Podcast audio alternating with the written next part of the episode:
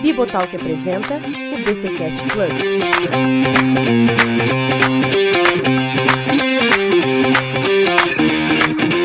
Muito bem, muito bem, muito bem. Começa mais um BTcast Plus de número 20. Eu sou Rodrigo Bibo, estou aqui com Igor Miguel. É isso aí, vamos embora que a caminhada hoje tá missional, hein? Vamos aproveitar.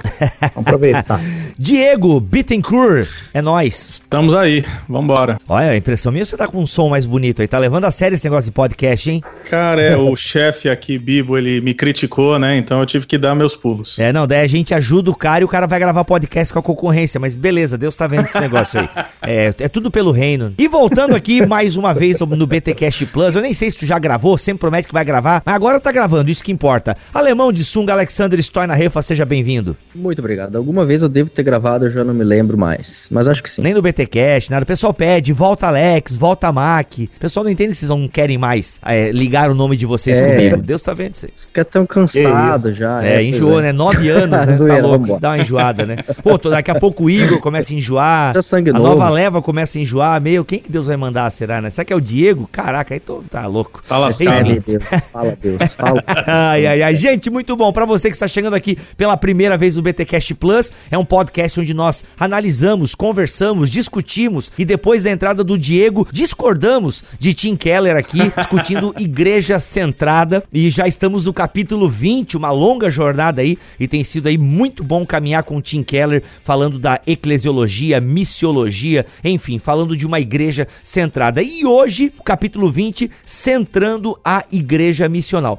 Eu diria, amigos de mesa, acho que vocês concordam comigo, todos os capítulos são muito bem concatenados aqui do Keller, né? Realmente faz. é- Não é um livro que dá pra você ir ler assim, lendo qualquer capítulo e tal. Depois que você já leu, você pode revisitar qualquer capítulo, mas principalmente o capítulo 19 e o capítulo 20 estão muito concatenados, poderiam ser até o mesmo capítulo. Então, se você está chegando aqui pela primeira vez, talvez devesse voltar para o capítulo 19, ouvir o BTcast Plus do mês passado, porque faria mais sentido para você a conversa de hoje. Eu suspeito, não sei. Talvez sim, se você não quiser voltar, não volte, fique aqui com a gente.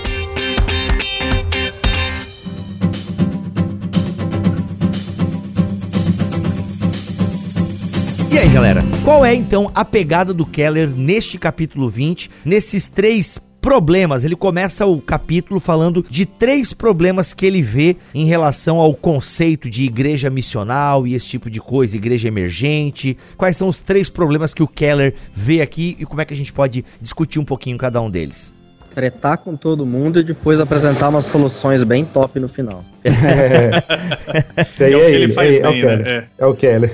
Ele diz que tá todo mundo errado, depois diz que tá todo mundo certo e dá a mão pra todo mundo, né? Ó, Exato. E super recomendo o pessoal voltar aí no, no, no, no, no BTcast Plus anterior aí sobre esse tema, porque lá ele apresenta todas as abordagens missionais aí e tal, né? Uhum, e aqui ele vai propor uma crítica e caminhar para uma, ter, uma terceira via. Uhum. Então é super importante voltar lá atrás, né? Porque ele vai, vai detectar justamente ah, os problemas dessas abordagens, assim, os principais eixos, né? Das Uhum. abordagens anteriores e vai procurar uma resposta centrada no evangelho para cada uma delas, né? Na perspectiva que ele desenvolve aqui na obra. O primeiro problema que ele elenca, então, é a abrangência insuficiente. O que, que é essa abrangência suficiente 20 que ele traz aqui? O que ele quer dizer com isso? Basicamente, a abrangência insuficiente é uma abordagem simplista do evangelho, segundo ele, né? É muito presente na, naquelas abordagens tradicionais de você é pecador, Deus é santo, abra o seu coração para Jesus, converta-se agora. Então, esse é um tipo de abordagem que, é, para ele, não é que ela é errada do ponto de vista teológico, mas de que ela tem uma dificuldade de linguagem. As pessoas não compreendem o que está querendo dizer com Deus, pecado é, e salvação. Então se comunica com esse tipo de linguagem, com essa, essa forma de, de se expressar, algo que as pessoas não estão compreendendo, porque é uma linguagem típica de uma, digamos assim, um regime de cristandade, né? Onde todo mundo é cristão, todo mundo compreende, então você fala aquelas coisas e, e todo mundo já saca o que você está querendo dizer. Mas num mundo onde é, boa parte das pessoas ou são nominais, vamos pegar aqui, é, imagino que boa parte dos Estados Unidos e a situação no Brasil não é diferente, muitos cristãos nominais, é, eles têm alguma ideia do que é isso, muitas ideias tortas, erradas do que seria Deus, evangelho, salvação, pecado, etc. Mas a gente tem um número crescente de pessoas que já, já não são nenhum nem outro, não são nenhuma daquelas opções religiosas da lista do IBGE é, fecham para essas pessoas. Então, é, é um cara que é pós-cristão, podemos usar essa expressão. Então, não faz sentido. Pois não, ele usa essa expressão, Usa. É, ele usa essa expressão. É, ele usa, posso, porque assim, é como tu bem falaste, né? é, Esse argumento, ou melhor, assim, essa ideia da, da igreja evangelística, evangelista, né? A ser missional é ser evangelista, por assim dizer, uma das definições lá. Que ele vai dizer Isso. que isso não é suficiente, mas o conteúdo realmente desses evangelismos é isso, cara. Você apresenta o plano, qual é o plano da salvação? É dizer que a gente é pecador e que Deus nos salva. Isso aí, mano, vocês aí que estão tudo ligado com missão, era eu, a primeira vez que eu ouvi falar em missão é isso, ó, você precisa chegar na prostituta, a gente evangelizava as prostitutas na rua e tal, isso há 20 anos atrás. Ó, você tem que dizer o plano da salvação. Aí todo mundo repassava o plano da salvação, entendeu? Então era basicamente isso, ó, você é pecador, você tá afastado de Deus, você precisa se arrepender. Corrigida ainda. Na revista, ah, não, na minha época sem Ah. dúvida era corrigida, com certeza. corrigida, né? Então, eu acho que aí entra o ponto, Bibo, que é bem, bem interessante aqui que o Keller levanta, que é que não é que ele está esvaziando a importância da tarefa evangelística da igreja, ele até deixa isso bem claro que não, não- não é a intenção dele, né? Mas é que ele entende que evangelizar tem implicações, cara. Uma afirmação séria como essa, a comunicação da boa nova para um contexto que a gente sabe que varia de lugar para lugar, de grupo para grupo, de, de, de épocas em épocas, exige a, uma contextualização, exige inclusive o que ele chama aqui de criar pontes, né? Um- uma, vamos pensar assim, uma antessala, né? Para que as pessoas tenham ah, uma compreensão clara do evangelho. Ele até fala dos limites que existe, limites assim, da linguagem. Quando a gente fala de Deus, pecado, redenção, cruz, o que, que a gente está dizendo? E o que está tá sendo entendido quando nós dizemos isso para um contexto, pensando no contexto do Keller, Manhattan hipersecularizado pós-cristão, ou interior de Minas Gerais do século XXI agora, ou sei lá, São Paulo. O que, que as pessoas estão entendendo quando nós falamos de pecado, redenção, obra expiatória, justificação e etc. Então não é simplesmente falar do evangelho, né? É traduzir o evangelho para um determinado contexto, é, é dar uma cara pública para a igreja, é fazer com que as pessoas tenham contato com, a com o seu entorno cultural, a ponto das pessoas olharem para cada cristão, identificar em cada cristão a, a consonância né, é, do que está sendo anunciado. Então, acho que, que o Kelly está falando aqui é não dá para ser ingênuo, né? Não dá para ser ingênuo. Ser evangelístico, né, tem implicações. Não é simplesmente dizer assim, ah, tá bom, vou lá e falo do evangelho. Não, tem implicações, implicações relacionadas ao serviço, à linguagem, à contextualização. É o que ele diz aqui, ó. Ser, ele fala assim, como vimos então a ideia de que ser missional é ser evangelista. É, é muito limitada. A igreja missional não é menos que uma igreja evangelista, porém, é muito mais, né? Então, a- a- o que, que ele significa ser muito mais? Aqui, de novo, cai lá naquilo que ele já falou algumas vezes, né, sobre contextualização, para que ela seja intencional. Então, tem que ter uma intencionalidade na maneira como a gente comunica. Tem que criar um ambiente, né, para que o evangelho se torne plausível para os ouvidos céticos. Deixa eu ler um negócio aqui que eu achei legal. Os membros da igreja missional também sabem contextualizar o evangelho, desafiando as pessoas com todo cuidado, mas também dialogando com as narrativas culturais básicas da sociedade ao redor. Por fim, por causa da beleza do caráter e da vida de seus membros, a igreja missional sempre receberá visitantes atraídos pelo desejo de levar a fé cristã para a realidade deles, dando tempo para que ela fecunde e seja avaliada. Exatamente. Bacana. Cara, é, cara, eu costumo dizer assim, não, não existe melhor apologética, né, melhor apologética cristã do que um cristão autenticamente afetado pelo evangelho. Então, quando um cristão é autenticamente afetado pelo evangelho, ele, ele dá testemunho orgânico de Cristo, né? E eu não tô falando aqui desse papo meio meia boca de que ah, basta apenas o testemunho pessoal para evangelizar. Não, eu tô dizendo que quando você anuncia a mensagem do evangelho, a mensagem encontra consonância com a vida de um cristão que é missionalmente afetado por essa mensagem, né? Então, esse, esse cristão, ele não circula nos espaços ditos não cristãos é, sem que a vida dele esteja conectada organicamente com o que o evangelho é. Então, é natural que haja um testemunho. Por por exemplo, eu acho muito estranho quando a gente enfatiza evangelismo, eu costumo dizer isso, né? Igrejas que evangelizam são igrejas bem evangelizadas, né? Então, pessoas cheias do evangelho comunicam o evangelho porque o evangelho está colado na identidade delas. Não existe uma separação entre o que elas são e o que o evangelho fez nelas, né? Então não é uma, não é uma, uma crença religiosa que está engavetada e que eventualmente você recorre a ela para dar, falar, ah, não, eu sou, eu sou evangélico. Não, cara, você é cristão e isso é quem você é, isso se expressa na maneira de você lidar com o ambiente, né? Então, é, dizer que a igreja, de novo, dizer que a igreja tem que ser evangelizadora tem implicações mais profundas do que pro, pressupõe o movimento que o Keller está tentando criticar aqui nesse, nesse trecho, né? Segundo problema, ligação excessiva a determinado formato. Senhor Diego, o que, que Keller quer nos dizer aqui?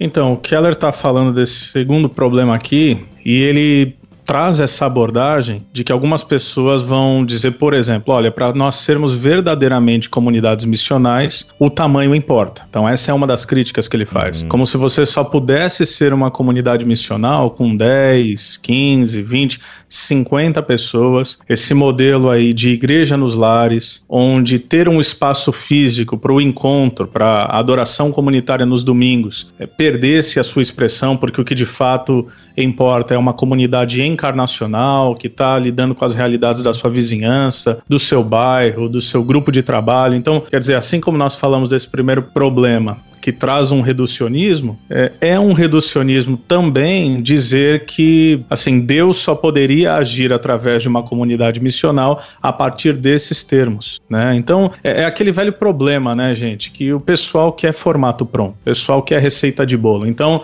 se uma comunidade pequena e nos lares frutificou, então quer dizer que a maneira de ser missional é através de uma comunidade pequena e nos lares. E aí o Keller vai falar do seu próprio exemplo, do seu pastoreio antes de Manhattan, que era uma realidade completamente diferente, operários, trabalhadores braçais, não vinha com essa, essa questão. Era uma vila, né, meu, que Isso, se conhecia todo mundo basicamente. e tal, ia para além da, dos domingos, né, a galera se conhecia, realmente cuidava um do outro e tal. Isso, exatamente. E aí você pensa, ok, talvez esse é o ambiente ideal para a manifestação da missionalidade. Numa cidade pequena, ele até cita isso, e, e tem certa verdade, né, eu, eu leio até 315 aqui a página página 315, ele diz: Em suma, as igrejas pequenas das cidades pequenas em geral vivem o tipo de relacionamento entre si e com a comunidade à volta que as comunidades missionais desejam construir. É claro que existe alguma verdade nisso. Eu vejo membros da nossa igreja uhum. que têm seus amigos ainda não cristãos, secularizados, céticos, e são amigos de infância. Eles estudaram juntos a vida toda, eles frequentam os mesmos ambientes. Então, a, a implicação relacional nesses contextos é muito mais fácil. Mas aí o Keller vai levantar um contraponto e dizer, ok, mas é, na minha realidade, à frente da Redeemer, em Manhattan, num contexto completamente diferente, onde você pensaria que a igreja é fria, que a igreja não é relacional, que a igreja não teria uma implicação, né, não teria um contato real com a cidade, ele diz, em Manhattan, sobretudo na primeira década, eu vi através de uma mega igreja, né, de uma mega instituição, essa missionalidade acontecer de modo muito especial. Então, essa segunda crítica aqui é a crítica à sacralização do método, como se só apenas igrejas pequenas, ou apenas igrejas grandes, ou apenas igrejas médias e suas implicações, porque cada tamanho de igreja, obviamente, tem seus desafios e suas oportunidades. Né? O Keller está dizendo que não, a gente não pode fechar esse pacote e determinar que só é possível ser missional a partir de uma lógica é, numérica. E isso que você falou, Diego, até foi interessante essa semana. É, essa semana não, foi mês passado, final do mês, o Ed Stetzer publicou no, no podcast dele uma entrevista com o J.D. Greer, um pastor de uma mega church. Eu não conhecia o camarada, mas o que me chamou atenção foi que essa, essa igreja, essa mega church dele aí, é, começou a mudar para expressões de igrejas domésticas é, por conta da pandemia. Ou seja, ele não está procurando qual é o modelo de igreja mais adequado para ser missional, mas entendendo entendendo que a missionalidade tem mais a ver com o que está no coração da igreja do que na forma externa que ela aparece, né? Exatamente. É isso aí. Não, eu acho que, nossa, é isso aí, exatamente, cara, porque é, o que o Keller bate aqui é exatamente nisso, assim, tipo, ele termina até com essa frase, né? A ideia de que igreja missional é igreja pequena que se reúne em lares é míope. Hum, é, é míope porque ela ignora múltiplos fatores, né? Uma igreja, por exemplo, como a Redeemer, no contexto de Manhattan, faz super sentido né? Faz super sentido. A dinâmica dela, a forma como, é, como, como se organizaram, né? Eu acho que cada igreja precisa estar muito aberta ao contexto que ela está inserida e, e as pessoas que ela está conseguindo atrair para Cristo, porque isso pode ser. É muito comum que essas igrejas sejam moldadas com o tempo, né? Com esse formato de demanda, assim, com, com o tipo de demanda que o contexto exige da igreja. Né? Eu falo muito pela nossa aqui em BH mesmo. Nossa igreja começou de uma maneira bem pequena, orgânica, como toda igreja começa, é, é, mas como uma igreja que já tinha um desenho meio que adaptado. Eram jovens universitários que vinham à igreja, né? E ela, ela foi passando por todas aquelas etapas, inclusive o Keller tem um, documentos que ele fala sobre isso, quando a igreja chega a 200 membros, o que é que acontece, né? Então nós passamos por essa transição de ter que organizar ministérios, de ter que organizar coisas de forma mais consistente, né? Ministério de Crianças cresceu muito. Então, na medida que você vai, vai a igreja vai, vai sofrendo, vamos dizer assim, o contexto meio que vai exigindo da igreja determinadas respostas, e essas respostas vão moldando a igreja também. Né? Ela vai se contextualizando na sua estrutura, claro, com todos os limites eclesiológicos que a gente sabe que a gente tem que zelar, etc. Mas considerando que a igreja, eu acho que particularmente a tradição evangélica, né, ela tem uma longa história de, de capacidade de adaptação contextual, né? E, e, eu acho que nesse sentido a crítica do Kelly também, por o, a outra faceta da crítica, né? De achar que, ah, temos que tomar uhum. cuidado porque às vezes a igreja fica aquela igreja meio tribal, né? Aquela igreja tribalizada, né? Tipo, ah, a igreja hum. do motoqueiro, a igreja do metalheiro. Não, cara, a igreja ela tem que, ela tem que ter a cara da comunidade, inclusive a diversidade da comunidade que ela está inserida. Isso, isso tem que ser representado no ambiente da igreja, né? Então, o, Igor, e só trazendo esse teu ponto, é, é, interessante como ele trabalha a tensão entre dois termos que para nós geralmente a gente uhum. tem a tendência de usar um deles de modo pejorativo, que é a ideia da igreja atracional. A gente até já falou sobre isso em outros Sim. podcasts, né? Eu achei muito legal como ele trabalhou esse tema, porque ele fala: é atracional ou é encarnacional? Basicamente, Keller sendo Keller, né?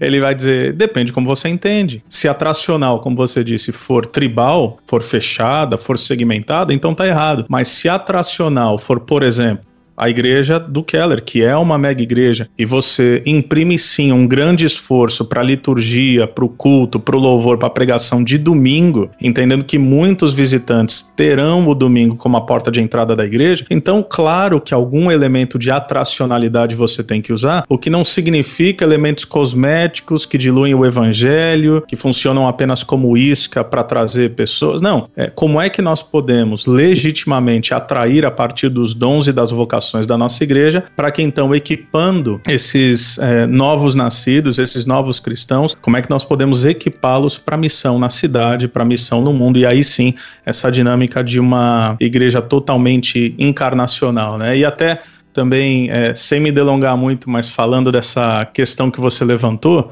esse artigo do Keller, quem não conhece, é sensacional.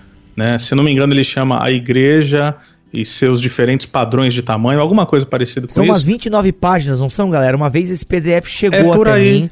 Eu acho que é uma é, parada 30. até gratuita, né, galera? Ou foi um PDF não, legal tá que chegou tá, até mim? Tá no site, tá no site, dá sim, pra baixar sim, lá no site é, dele, é lá tranquilo. Não, mas tem em português, chegou para mim em português. Tem.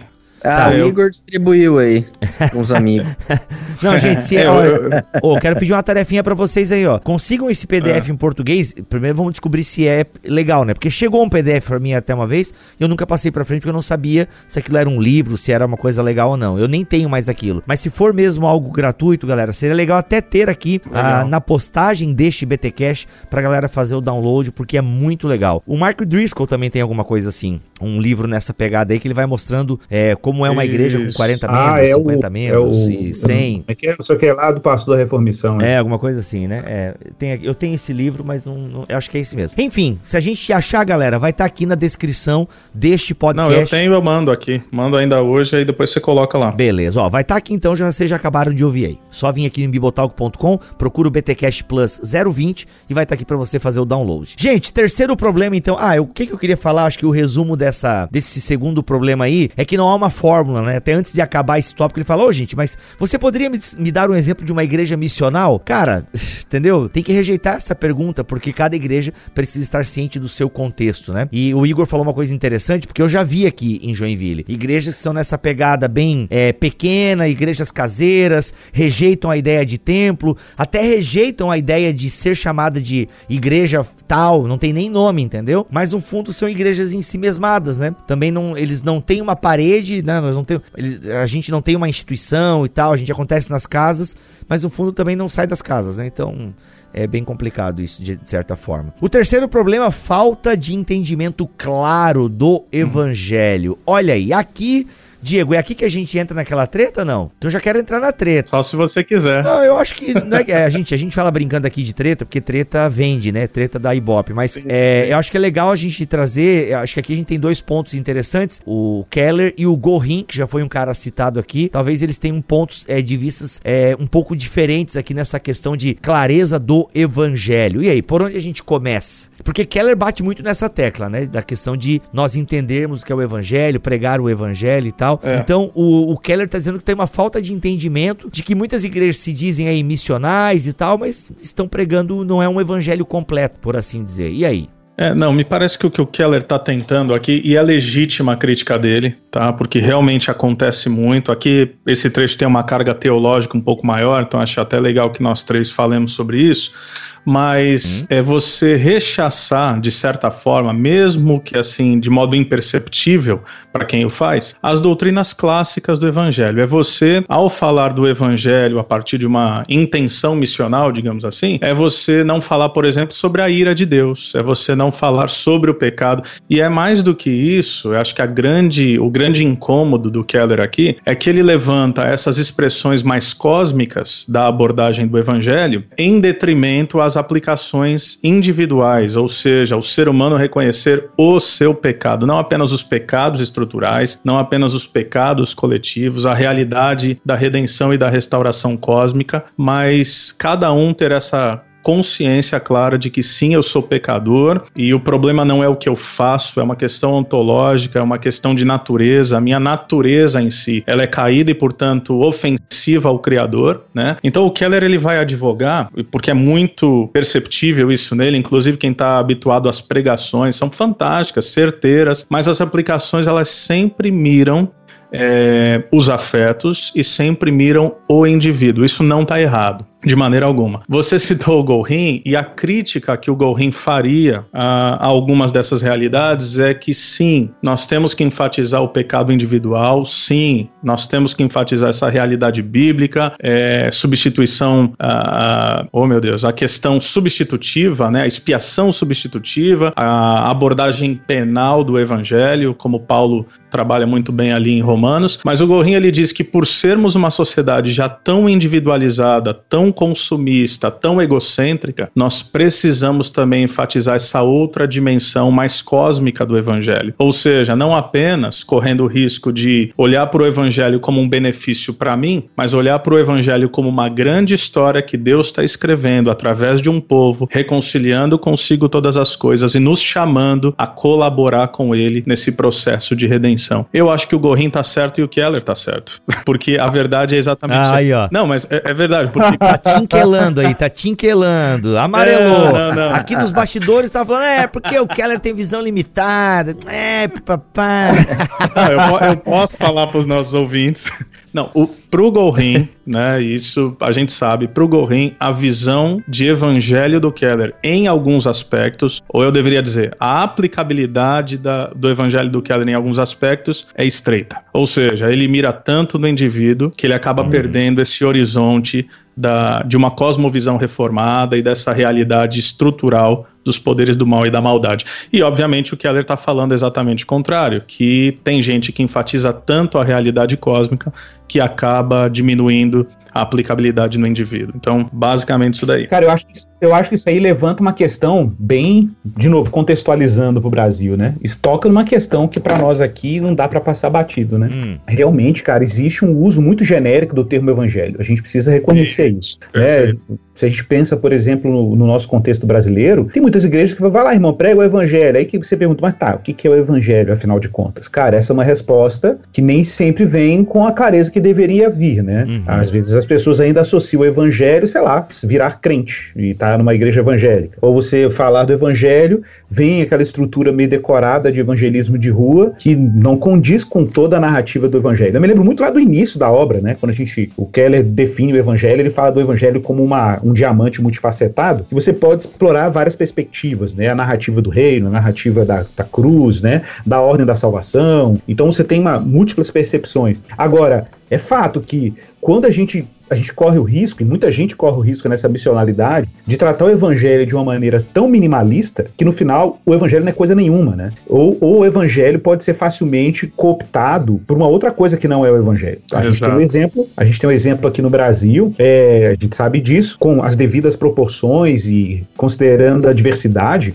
né? Eu sei que é um assunto que está mais que mofado, mas acaba que ele volta, né? Que é a questão mesmo de gente que associa o evangelho, por exemplo, a essa dimensão meramente da justiça, da justiça social, né? O que reduz o evangelho meramente à questão, às preocupações ligadas à desigualdade ou, ou direitos de minorias, etc. Quando a gente sabe que o que está em jogo aqui, a obra de Cristo, não é uma obra de libertação política, né? No sentido estrito, né? Porque claro que no sentido macro tem a ver mesmo com isso, porque os poderes desse século precisam ser, foram julgados nele e, de alguma maneira Deus está para trazer uma outra polis, né? Então é, é, política nesse sentido, no sentido escatológico do termo. Quando a gente olha para os desafios que a gente tem no Brasil, por exemplo, eu percebo assim que existe, existem várias vozes dizendo que é o evangelho e que falta uma explicitação. Tá, mas o que é o evangelho, afinal de contas, né? É o que, que tem a ver com os temas clássicos, né? Tem a ver com a obra que Cristo fez, tem a ver com a vitória dele sobre o pecado, a morte, a reconciliação dos homens com, com Deus, né? Qual, qual é a dimensão disso que nós chamamos de evangelho? Então, realmente falta um entendimento claro, ou pelo menos uma explicitação né, do que isso significa. É, não, e eu acho, só complementando para o Ale falar, é, é, não só essa explicitação, porque de fato, quando você fala evangelho, ninguém vai dizer isso, mas a pergunta deveria ser de qual evangelho você está falando.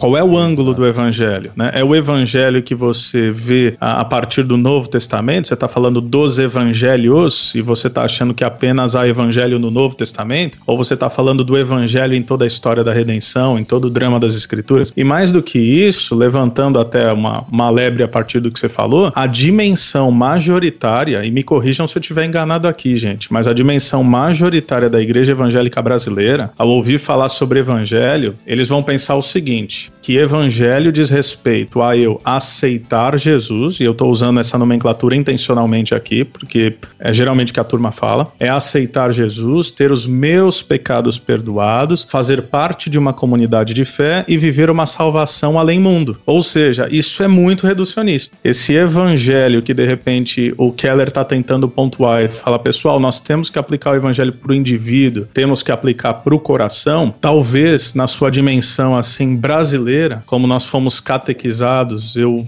ousaria dizer equivocadamente, quando as pessoas pensam em evangelho, elas pensam, ok, meus pecados estão perdoados, eu aceitei Jesus e quando eu morrer eu vou para o céu. Como é que a gente conjuga essa dimensão do indivíduo e da comunidade a partir de, do que é o evangelho, né? Acho que a gente tem que olhar algumas estruturas que estão por baixo ou por trás de todos os discursos que a gente faz sobre, sobre evangelho. Por exemplo, essa questão individualista, foco individualista versus foco comunitário. Eu, eu até pegaria o seguinte seguinte: é o Lyotard vai falar sobre micronarrativas, que é, a, a filosofia pós-kantiana basicamente enterra a, a, necessidade de uma metanarrativa, de uma ontologia, etc. e tal. É, e, e basicamente o pensamento pós-moderno vai dizer não tem nenhuma necessidade, qualquer explicação para além daquilo que a gente está vendo aqui. Mas o Lyotard vai tentar trazer de volta a ideia de micronarrativas. Existem dentro daquilo que as as pessoas acreditam, vivenciam, daquilo que elas entendem de si mesmas, é, explicações que não estão na superfície, elas estão num nível inferior, vamos dizer assim, mais profundo da realidade. E eu pego isso só apenas como exemplo para dizer que existe e continua válida a ideia, é, não só do ponto de vista evangélico, teológico, mas inclusive do ponto de vista comunicacional para fora, para não cristãos, a necessidade de a gente falar do evangelho tanto em termos cósmicos quanto em termos individuais. O que eu quero dizer com isso? Pega, por exemplo, a carta de Tiago, onde você tem lá no final dela, capítulo 5, verso 20, se eu não me engano,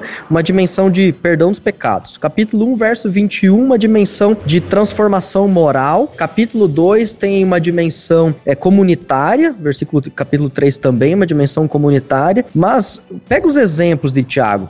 Abraão, é, ele vai tratar como exemplo, né? Você vai ver que existe uma inclusão de uma narrativa histórica do de toda, toda a história de Deus com o povo, com o seu povo, com o povo judeu, para colocar agora alguns elementos que é, ele vai trazer como, vamos dizer, conexões com o indivíduo, mas que estão conectados com uma história maior por trás disso tudo. Então tem um arco argumentativo, narrativo enorme, onde os temas individuais vão estar conectados, né? Então é, eu acredito que, é, por exemplo, dá para manter a, a ideia, vou pegar aí Johann Christoph Blumhardt, que eu gosto particularmente bastante. É a ideia dele de trazer de novo uh, Jesus Cristo como vitorioso, como aquele que vence o poder da morte, do pecado, do inferno, e trazer isso dentro de uma narrativa que faz sentido tanto para nós como comunidade, como povo, como igreja, como sociedade, mas que faz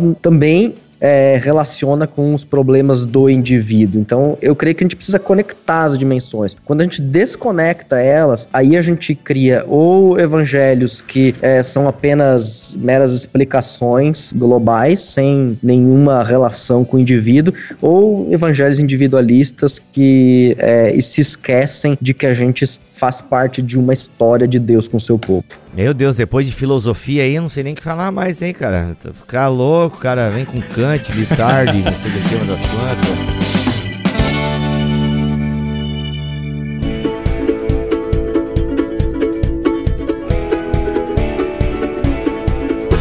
Eu acho que só para fazer eco aí com, com o que o Alex pontuou, quer dizer. Acho ah, vai gente... dizer que entendeu agora que o Alex falou. Não, Ninguém eu vou... entendeu, cara. Para. Não, eu vou apontar para Efésios 2, ele citou Tiago, e é o seguinte: vocês estavam brincando aí, né? Que ah, todo mundo tá certo, todo mundo tá errado, mas na teologia paulina, pecado tem essas três dimensões, né? Porque ele vai falar em Efésios 2, versículos 1 e 2. Vocês estavam mortos em suas transgressões e pecados, ou seja, a dimensão individual, nos quais costumavam viver quando seguiam a presente ordem desse mundo, essa dimensão comunitária, os pecados estruturais e o príncipe do poder do ar, o espírito que agora está atuando nos que vivem na desobediência. Ou seja, sim, quando nós falamos de evangelho, nós temos que pensar no indivíduo, nós temos que pensar nas estruturas da maldade e nós temos que pensar também na ação maligna e demoníaca que incentivam essas estruturas e essas ações individuais. Né? Então, enfim, talvez o Keller está reagindo a uma dimensão do que ele vê lá. E ele está falando assim: olha, a ênfase é tão grande em um aspecto que a gente não pode esquecer outro, como, como ele sempre faz, né? Uau, muito bom. Gente, caminhando pro final então, a gente tem aqui então as marcas da igreja missional. Keller aponta os problemas, falamos dos três problemas apontados para o Keller, e aqui sempre fazendo essa ressalva. Gente, nós aqui desviamos um pouco do assunto do livro, complementamos, ah, damos uma brasileirada, né, trazemos alguma realidade aqui do Brasil. Então assim, se você tiver condições, sempre bom você ter o livro em mãos aí, ler o capítulo, porque nós aprofundamos algumas coisas e esquecemos outras, ok? O, nosso, o, o podcast é nosso, a gente faz o que a gente quiser. então, assim, vamos. é pra encurtar, né? Pra pessoa não vir encher a paciência aqui. A gente, a gente fala o que a gente quiser. O pessoal assim, ai, ah, vocês deveriam falar isso no podcast. Não, cara, a gente, obrigado, a gente fala o que a gente quiser.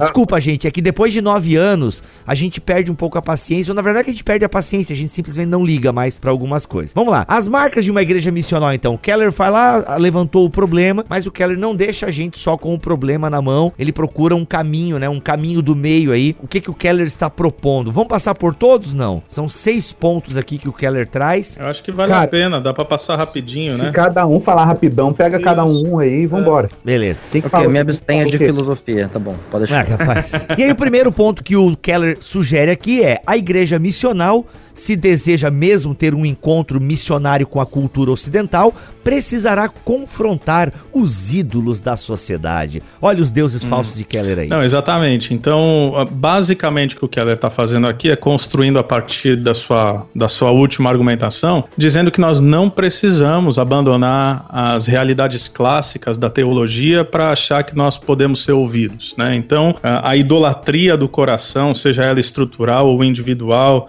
esses elementos do pecado, né? Ele até diz que nós somos todos pecadores sob a ira de Deus e precisamos nos arrepender e nos submeter a Ele. Então, essa ideia, ele até usa a linguagem de Newbegin, né? O encontro missionário com a cultura. Me parece que ele está defendendo que sim, nós precisamos ter robustez teológica e a partir dessa robustez teológica propor um diálogo ou um encontro missionário com a cultura. Gente, só um ponto aqui interessante, ver se os meus amigos concordam aqui. Mas tudo que a gente fala do Keller aqui no Igreja Centrada, é legal que se você vai pegar a bibliografia dele, os livros que ele já escreveu, como ele amplia, né? Num livro, vários, por exemplo, esse ponto 1 um aqui, eu citei o livro Deuses Falsos. É exatamente o que ele está fazendo aqui, né? Pregações do Keller, onde ele confronta a, né, ele faz esse confronto com essa cultura e tal. Então, vários livros dele, ele de alguma forma forma amplia muito aquilo que ele fala aqui no Igreja Centrada.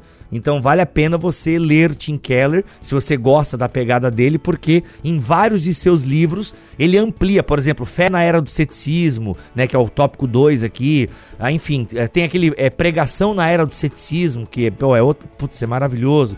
Então assim, aí é legal que você percebe como o Keller tem essa preocupação e de que isso aqui não é um livro que ele escreveu mesmo e depois nunca mais voltou nesse livro, mas como todo o ministério dele de alguma forma reflete, né, essas estruturas aqui do Igreja Centrada. Ah, Ponto 2. A igreja missional para alcançar as pessoas em uma cultura pós-moderna. Esse aqui vai ser com o Alex. Tem de reconhecer que a maior parte das nossas apresentações mais recentemente formuladas e populares do evangelho cairá em ouvidos surdos. Caraca. É, basicamente porque, como aponta, por exemplo, o Gianni Vattimo ou é, o, o Sloterdijk. Ah, mano, quem que é o Gianni Vattimo, mano? Ninguém, ninguém é sabe um quem é esse cara. filósofo italiano. Ah, o Sloterdijk que tá tá mais, tá, tá mais na moda, né? O Sloterdijk que o pessoal tá. conhece. Eles, eles falam um pouco dessa questão de é, como a mente pós-moderna, ou enfim, o termo que você preferir, modernidade líquida, tanto faz. Esse eu sei quem é, peguei referência. Então, é tanto faz. Qualquer um desses aí, a ideia é a mesma. É, as pessoas já não sabem mais do que a gente tá falando. Então elas estão surdas, não porque elas não querem ouvir, mas simplesmente porque elas não entendem a forma de linguagem que a gente usa. E o Keller, ele vai advogar, diferente desses caras, eles falam, por exemplo, é, o Vátimo de que a gente precisa despojar o cristianismo das suas doutrinas e fazer um treco light aí para que todo mundo possa ter uma religião ao seu gosto privado. Mas o, o, Keller vai dizer: não, olha, a gente vai ter que pegar o evangelho, como a gente o conhece, é, dentro da sua amplitude teológica e recontá-lo a partir das estruturas ou daquilo que as pessoas conhecem. Então, assim como quando é, os primeiros missionários chegaram na, na, na, Europa Central e encontraram os povos germânicos e tiveram que é, traduzir o evangelho para dentro das ideias que eles tinham e a Abelardo foi mestre em fazer isso, quando ele, ele fala do, do da troca comercial, que era algo que era muito, muito interessante para dentro, aquela questão do, perdão, é, não da troca comercial, da, da justificação forense, do rei que tem a sua honra ferida e precisa ser recuperado. Isso é muito caro para o pensamento germânico. E a gente tem isso, nós como cristãos, como algo dado, né? Então, que formas a gente vai comunicar o evangelho para dentro das culturas e, e formas formas de pensar da sociedade pós-cristã. Uhum, muito bom. O tópico 3 diz o seguinte: a igreja missional confirmará que todos os cristãos são missionários em todas as áreas da vida. E aí, senhor Igor? Pessoal, isso aí é um ponto que eu considero extraordinário, né? É, apesar que existe um debate muito importante aí na missiologia contemporânea sobre se deveríamos é, tratar como missionário todo cristão de uma igreja local, uma vez que ao,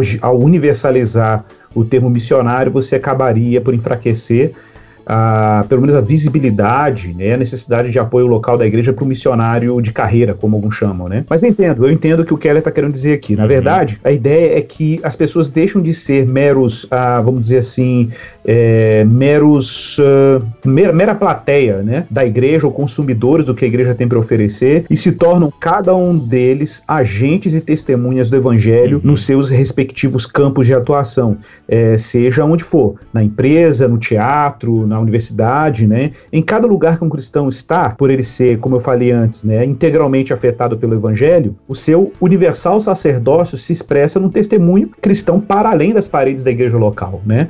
De fato, essa é uma dimensão, um aspecto, uma ênfase, inclusive, né, de quem trata o tema da missionalidade da igreja, que é de extrema importância e valor. Eu acho que tem tudo a ver mesmo. A gente tem que, é, inclusive, encorajar e equipar os cristãos, como a gente faz lá na igreja com o curso Missio Dei, né, para ensiná-los a serem integralmente cristãos nas suas diversas áreas de atuação e não terem nenhum tipo de vergonha de dizer isso. Ao contrário, eu acho que a gente tem tido até uma experiência legal. Muita gente se surpreende, assim, nos ambientes seculares com membros da nossa comunidade de fé, né? E fala, poxa, você é cristão mesmo? Você é evangélico, né? Porque, na verdade, eu não quero que o jovem na minha igreja, por exemplo, chegue numa reunião de colegas da universidade e eles estão falando sobre Beatles. Ele, ah, eu, eu escuto uma música legal também. Qual é? Shirley Carvalhais. Não, não pode ser. tem que ser. Noemi Nonato. É, e tipo, uhum. é, Fernanda Brum. Uhum. Tá? Eu acho que, assim, com todo respeito aos colegas aí que produzem músicas nesse sentido, né? Mas a gente sabe que é necessário formar os nossos jovens e a nossa igreja a circular no ambiente cultural sem que eles percam a sua integridade cristã. Eu acho que nesse sentido, é, o conceito de missionalidade como cada cristão exercendo seu sacerdócio abre um horizonte sensacional. É, enfim, pô, tem tantas coisas daria pra gente falar, né? Porque, enfim, é, mas é, é isso, é isso. Eu concordo plenamente, concordo plenamente. Não, mas vai ter muito, vai ter muito esses assuntos voltam. Voltam, em, é, não, várias coisas voltam, isso é muito bom.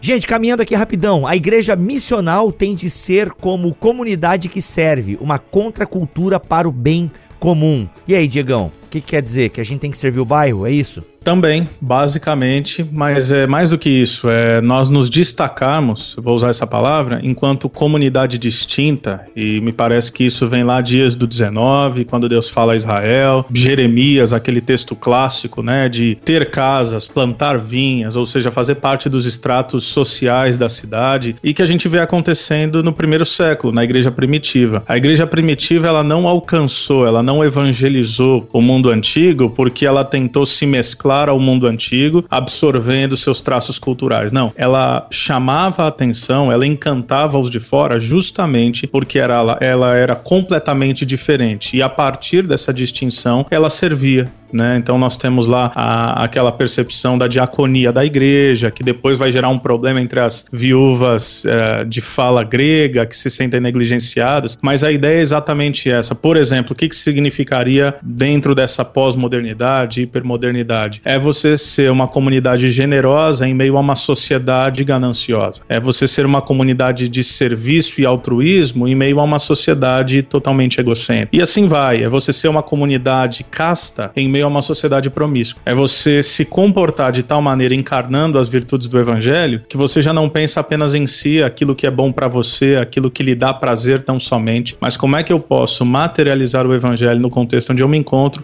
para o bem comum, para o bem do todo, para o bem do bairro, para o bem da cidade, é amar e servir aqueles que o Senhor colocou na nossa trajetória de vida. Ah, tem uma versão em inglês, eu não sei se é a NVI, mas que é, por exemplo, que a gente deve amar o próximo, é o seu vizinho, né? Ame o seu vizinho. Eu acho muito legal essa, essa ideia, essa como a tradução coloca, porque eu acho bacana essa ideia do vizinho, né? Porque às vezes o próximo fica meio vago. É claro que também traduzir como vizinho pode também é, estreitar demais, né? Mas eu acho bacana ter essa, esse tipo de tradução, porque de alguma forma, cara, ame seu vizinho. Não é nem versão, mas é isso mesmo. No inglês é o neighbor, né? Então, love your neighbor. neighbor. Exato. Então, ame seu uhum. vizinho. É, é, quem tá perto, é quem vai cruzar teu caminho, né? É, eu acho que é legal que. Porque assim, ame o seu próximo fica, fica muito vago em certo Sim. Aspecto, né? Tipo, ah, não vou amar esse não, vou amar o próximo. É. Nossa.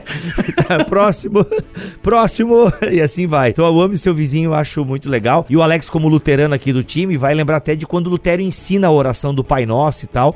Como no pão de cada dia, né? Lutero explicava até pra gente orar pelo vizinho, pelo governante, ou seja, todas as pessoas são responsáveis, né? E é, por chegar o pão na minha mesa, né? Então isso inclui quem tá perto de mim, é muito bacana isso. Vamos caminhando. O último, é o penúltimo ponto, a igreja missional tem de ser, de certa forma, porosa. É, eu, eu sempre advoguei isso que é a ideia hum. de que se chega uma pessoa na igreja, por exemplo, chegou um camarada uma vez aqui, um rapaz, e ele disse que ele curtia fotografia e coisa arada e tal. Eu falei, pô, tá precisando de alguém, você não tá afim de bater fotos, filmar o culto e tal, como da igreja pequena, não tenho recursos e pessoas. O cara falou que queria, eu falei, vamos lá. Aí alguns olham assim, tipo, pô, mas o cara já fez três anos de discipulado para poder é, filmar o culto, né? É, claro que ninguém disse disse isso, né? Mas eh, tranquilamente teriam lugares onde pessoas teriam dito que o cara não poderia tocar na câmera se ele não tivesse feito primeiro todo um curso de que é ser cristão, né? E, e eu entendo que a medida em que a gente envolve essas pessoas nas atividades ministeriais, tanto pode ser que as pessoas venham a entender o evangelho nessa caminhada e se envolver dentro da comunidade ativamente e logicamente eu não vou dar o púlpito para alguém despreparado, né? Não, não é esse, né, essa ideia, mas que a gente é, não necessita de um ministério de evangelismo que vai lá para fora pregar para as pessoas num determinado cantão se a gente não faz é, isso de forma mais orgânica nas relações através de abertura de espaço dentro da igreja, né? Uhum, muito legal. Inclusive nessa semana a gente teve um podcast com o Guilherme Franco falando um pouquinho do case que é a Igreja Ponte em Recife, Natal, enfim. Uma coisa legal que aconteceu lá na Ponte agora nesse tempo de pandemia é que uma empresa de filmagem se aproximou da igreja porque viu o trabalho deles com cestas básicas e tal. Eles estão com uma parceria com o Transforma Brasil, lá ligado ao Novo Jeito, o, o irmão Fábio lá e por aí vai. E aquilo chamou a atenção dessa galera e tal, né? Toda essa disposição da igreja em querer ajudar os necessitados e tal. E o cara chegou no Guilherme e falou assim: Ó, oh, nós temos uma empresa de filmagem aqui, a gente tá parado e a gente quer ajudar a igreja. E, mano, os caras começaram a fazer uns cultos lá cinematográficos, entendeu? E tudo com uma galera não crente que tá lá, de alguma forma, né, se encantou com um, um, um braço social da igreja. E até onde o, o, Franco me falou, já tinham dois da equipe que já estavam balançados lá, né, pela palavra do evangelho, porque estão lidando com crente a toda hora, ouvindo as músicas, ouvindo as pregações e cara, tal. missionalidade purinha isso aí. Não, é muito, muito massa isso, cara. Exatamente. Porosidade. É isso aí. Porosidade, muito legal essa ideia aí. E o último ponto, senhor Igor Miguel, a igreja missional deve exercitar a unidade cristã, tanto quanto possível em âmbito local. E aí? Mosaique-nos, por gentileza. Cara, isso aí, é, isso aí eu vou dar um exemplo prático. A gente aqui em BH, nós montamos aqui o, o um movimento, que é o, é o Pastores Centrados no Evangelho. Quando eu falo nós, é nós, todos os pastores. São pastores, a gente tem, a gente tem luterano, anglicano, presbiteriano, pentecostal. Tá todo mundo junto com um alvo, assim. A gente quer uma igreja para a cidade, uma igreja centrada no Evangelho, púlpitos centrados no Evangelho na cidade, né? Uhum. E isso é aquilo que o Peter Leitrat chama de ecumenismo de trincheira, que é quando a gente consegue fazer unidade porque a gente tem um, um, alvo junto, a gente tem um objetivo comum, né?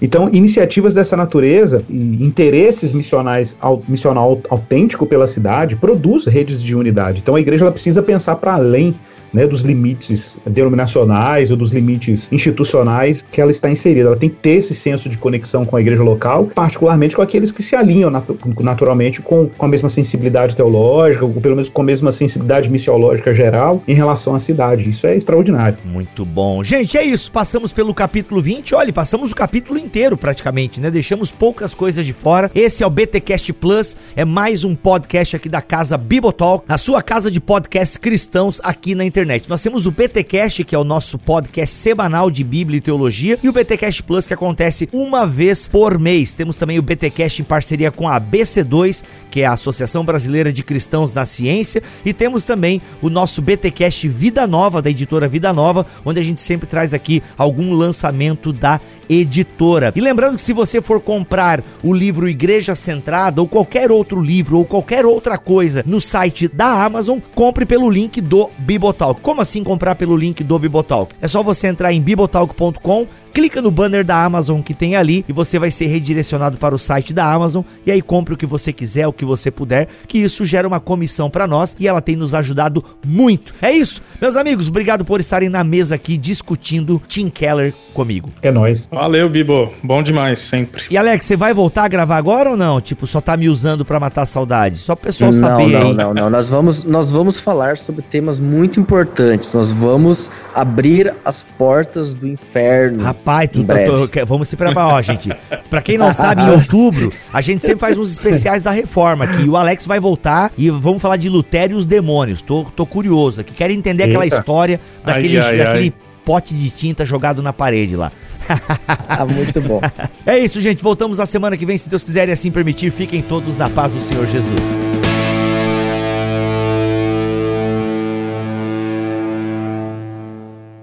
Este podcast foi editado por Tuller Bibotalk Produções.